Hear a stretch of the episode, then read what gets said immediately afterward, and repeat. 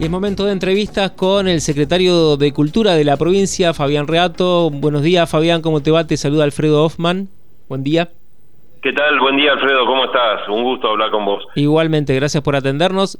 Y queríamos preguntarte en primer lugar, porque recién dábamos la noticia de la restitución de dos fragmentos de meteorito que están en el Museo Antonio Serrano, que bueno, fue acordado con el gobierno de Chaco para su devolución, ¿no? Así que empieza un proceso ahora para trasladarlo, para también que la gente se pueda despedir de estos objetos. Así es, eh, hay que aclarar que eh, estos dos meteoritos estaban en custodia en la provincia, ¿no es cierto? Más precisamente en el Museo Serrano ya que, bueno, habían sido extraídos ilegalmente del campo del cielo en Chaco. Eh, por eso lo, lo, justo y lo legal es que estos, estas dos piezas de, tanto valor eh, sean restituidas y vuelvan, regresen a su lugar de origen, ¿no es cierto? Eh, para eso, bueno, se firmó un, un acuerdo, un convenio entre el el fiscal de Estado de la provincia de Entre Ríos con su par de, Chaco. Y bueno, ahora se inicia el proceso de, de, traslado, que no es nada sencillo, como se imaginarán. Claro. Y, y bueno, yo creo que cuando hablé con el fiscal de Estado de mm, Chaco, le pedí un, bueno, un tiempo para que podamos los entrerrianos que no lo conocen o que no han tenido la oportunidad de, de, ver estas piezas, eh, poder visitar el museo, poder eh, obtener más información sobre esto. Y, bueno, y los que ya lo conocen, bueno, alguna suerte de como de, despedida. Claro. Exactamente. Claro, claro. Y ahora, bueno, como decías, como decías, comienza una etapa de organizar cómo trasladarlo a Chaco, porque no debe ser sencillo sacarlo primero del museo, después trasladarlo. ¿Cómo, ¿Qué están pensando en ese sentido?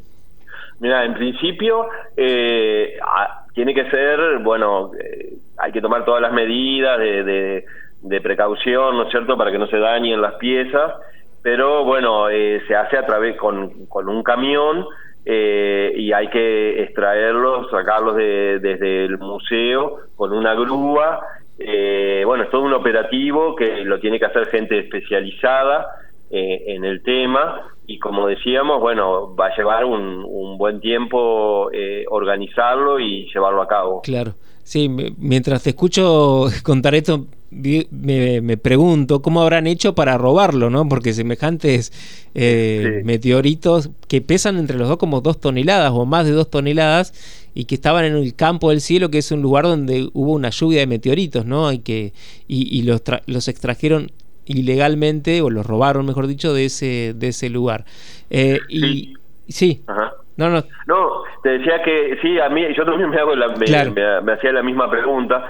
El, el, predio de, de, el territorio este que se denomina Campo del Cielo eh, son alrededor de 500 hectáreas y llega desde desde Chaco a parte de Santiago del Estero y en ese en ese en toda esa área hay eh, esparcido gran cantidad de, de, material que, bueno que fue que, que, se fue dispersando no es cierto eh, algunos son piezas muy pequeñas y otros de gran tamaño como en este caso. Claro. Eh, mm, también yo me pregunto de la misma manera cómo harán ellos. Eh, yo lo que lo que sé es que hay un, una es muy importante el tráfico ilegal de estas piezas, se venden por internet, eh, se ofrecen por internet en el mercado negro, ¿no es cierto? Pero obviamente todo esto es ilegal, eh, no hay ningún tipo de, de legalidad en cuanto al comercio de, de estas, de estas piezas, ¿no es cierto? Claro. Bueno, entonces reiteramos para que la gente que no conoce eh, estos, primero que no conoce el museo después que no conoce la presencia de estos fragmentos de meteorito, que tiene un tiempo, todavía no sabemos cuánto, para poder ir a, verlo, a enterarse de esta historia y conocerlo, ¿no? Y despedirse.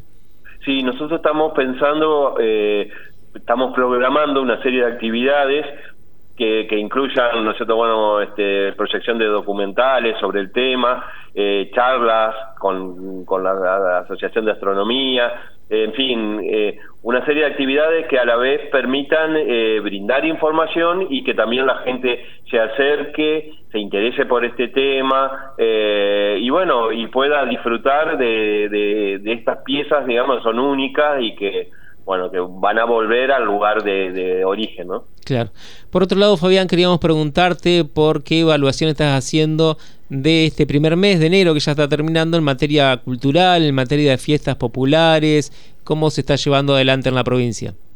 Bueno, las fiestas eh, Entre Ríos es que tiene tradicionalmente en enero la mayor actividad que se dan son, son las fiestas, cada pueblo tiene su fiesta y su, su festival, su motivo de celebración, que bueno, este año debido a, la, a la crisis económica que que nos afecta a todos, eh, han, ha habido, bueno, algunas, eh, algunos cambios, en algunos lugares han debido suspenderse, en otros se han hecho con eh, carteleras, un poco como carteleras artísticas, me refiero, un poco más modestas, pero creo que, bueno, si, si, si se puede encontrar este, algo positivo y beneficioso en todo esto, es que creo que ha habido o está habiendo en este momento una mayor valorización de, de, estas de estas fiestas y eh, como una, una idea del regreso a los orígenes,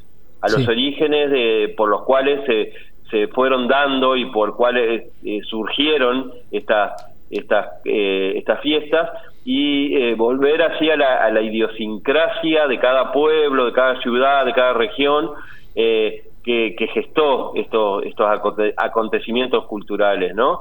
Me refiero a que, bueno, que por ahí, volviendo a, formar carteleras con, bueno, con artistas locales, con gente que es conocida y querida y, en, la región y que tiene la, la posibilidad de trabajar, de subir al escenario, que eso para nosotros es muy importante y es lo que estamos tratando de propiciar desde la Secretaría.